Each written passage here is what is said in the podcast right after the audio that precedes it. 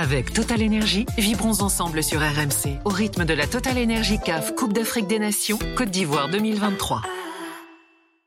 Quelques minutes ici euh, dans le studio d'Abidjan pour l'After Can. Encore 7 minutes pour parler de cette Coupe d'Afrique euh, des Nations. Il est 1h23 à Paris, minuit 23 ici à Abidjan. Et après avoir parlé de, l'Algérie, on va se pencher sur la, Tunisie qui joue demain soir contre le Mali. Autre euh, gros match dans cette Coupe d'Afrique des, Nations, euh, Michael. La Tunisie, là c'est encore pire que l'Algérie. Défaite 1 à 0 lors de cette première journée contre la Namibie. Est-ce que toi, tu es inquiet pour cette Tunisie est-ce que tu la vois sortir au premier tour euh, tout comme euh, tout comme l'Algérie, je pense. Au même niveau, pas plus euh, pour la Tunisie. plus, mais le, match de demain va pouvoir leur va pouvoir nous dire nous en dire plus sur la, la, Tunisie. Ils sont il faut qu'ils puissent s'imposer pour pouvoir espérer. Là, ils sont ils ont perdu. je trouve que footballistiquement, ça n'a pas été terrible non plus. Ah, ils ont été très décevants. Euh, va falloir qu'il se relève vite parce que ça va être une grosse déconvenue sinon. Ouais, Hamza, la, la Tunisie, euh, bah, j'imagine comme nous tous, euh, t'as pas été convaincu pour la première journée contre euh, contre la Namibie. D'ailleurs, une petite euh, info de, de Jalel Kadril, sélectionneur de la Tunisie, bon alors qui parle notamment du fait qu'ils vont jouer à 100 km de la frontière du Mali, qu'il y aura une forte communauté malienne, mais que ça l'inquiète pas. Et il rajoute que Aïssa Laïdouni, qui était pas titulaire d'ailleurs lors du premier match, a mal au ventre, il a eu des vomissements pendant 2-3 jours, donc il est pas au top. bon, on va voir, il peut, il pourra commencer peut-être parce qu'il est entré en seconde période contre la, Namibie. Mais euh, même question que pour Michael, est-ce que tu es euh, inquiet pour, pour cette Tunisie? Euh, Je suis inquiet parce que c'est une équipe qui ne produit pas beaucoup de jeux, qui ne produit pas beaucoup de situations de but et d'occasion, pas seulement face à la Namibie, hein, mais même sur ces, ces derniers mois. Euh, il y avait eu une victoire intéressante face à l'Égypte où le contenu était plutôt rassurant. C'était, je crois, en septembre au mois d'octobre, un match amical 3 buts 1, me semblait-il. Mais effectivement, je je suis plutôt inquiet, d'autant plus que là, tu vas affronter un Mali qui arrive en pleine confiance, qui jouera donc, euh, comme tu le disais, Aurélien, à domicile. Et puis un dernier match euh, face à l'Afrique du Sud, donc les deux meilleures équipes de, cette poule. Euh, oui, il va falloir créer un exploit, mais en même temps, les Tunisiens, c'est au moment où on, s'y attend le moins qu'ils répondent présent et qu'ils vont sortir. Rappelle-toi, il y a deux ans, il y a deux ans, ils font. Alors c'est quoi, c'est quoi pour toi les, les, points positifs, les espoirs pour pour les Tunisiens? Moi, alors, je sais que beaucoup de Tunisiens ne seront pas forcément d'accord, mais moi, j'ai alors j'ai aussi une tendresse particulière pour ce joueur, c'est Youssef euh, Msakni qui euh, joue sa huitième, euh, sa huitième Coupe d'Afrique des Nations. Certains diront qu'il est égalé, comme André Ayou. Oui, certains diront qu'il est, qu'il est trop vieux, qu'il est.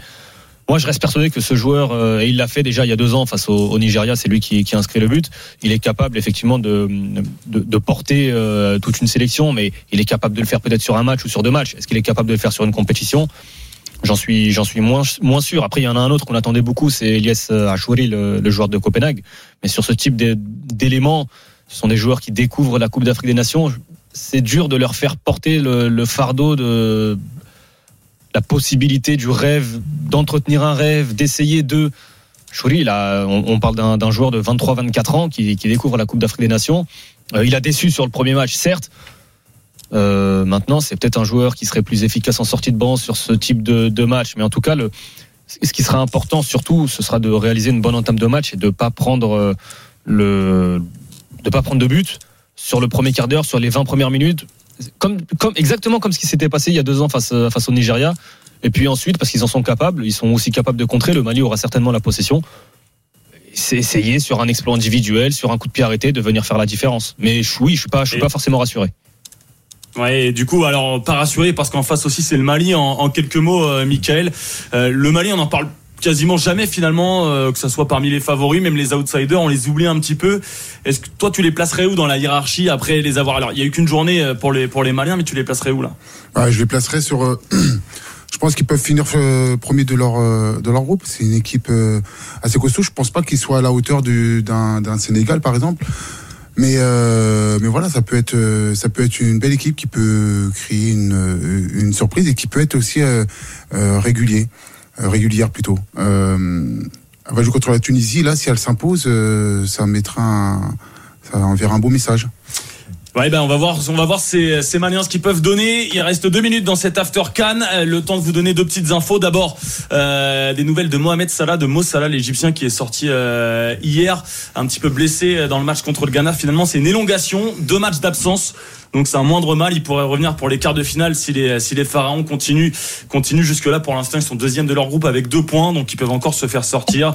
Et puis la Tanzanie qui vire son coach Adel Amrouche, l'Algérien viré par sa fédé. Alors juste avant, dans ce vendredi, il avait pris 8 matchs de suspension et 10 000 dollars d'amende pour avoir critiqué en fait la fédération marocaine en disant que c'était cette fédé marocaine qui tirait des ficelles, qui décidait à quelle heure elle jouait, quels arbitres elle aurait eu.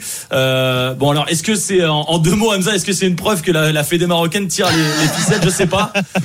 Mais en tout ah, cas, plus, il est, plus que viré. Hein. faut plus que, que, deux mots pour ce pour parler de, de ce sujet mais euh, effectivement c'est assez surprenant euh, de voir huit matchs de suspension enfin c'est énorme c'est énorme j'avoue il a, je parle pas du, limogeage hein, je parle d'abord de la sanction de la CAF huit matchs de suspension ça m'a l'air ça m'a l'air quand même très très fort après, effectivement, euh, quant à la, la, problématique ou pas qu'a soulevé euh, Adela Marouche, bah, chacun fera son, son opinion.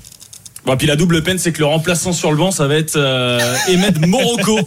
voilà, le Maroc qui, euh, qui, vient faire un double chassé à l'ami Adel Amrouche. Euh, bon, malheureusement, qui ne terminera pas cette canne. Avec Total Énergie, vibrons ensemble sur RMC au rythme de la Total Énergie CAF Coupe d'Afrique des Nations Côte d'Ivoire 2023.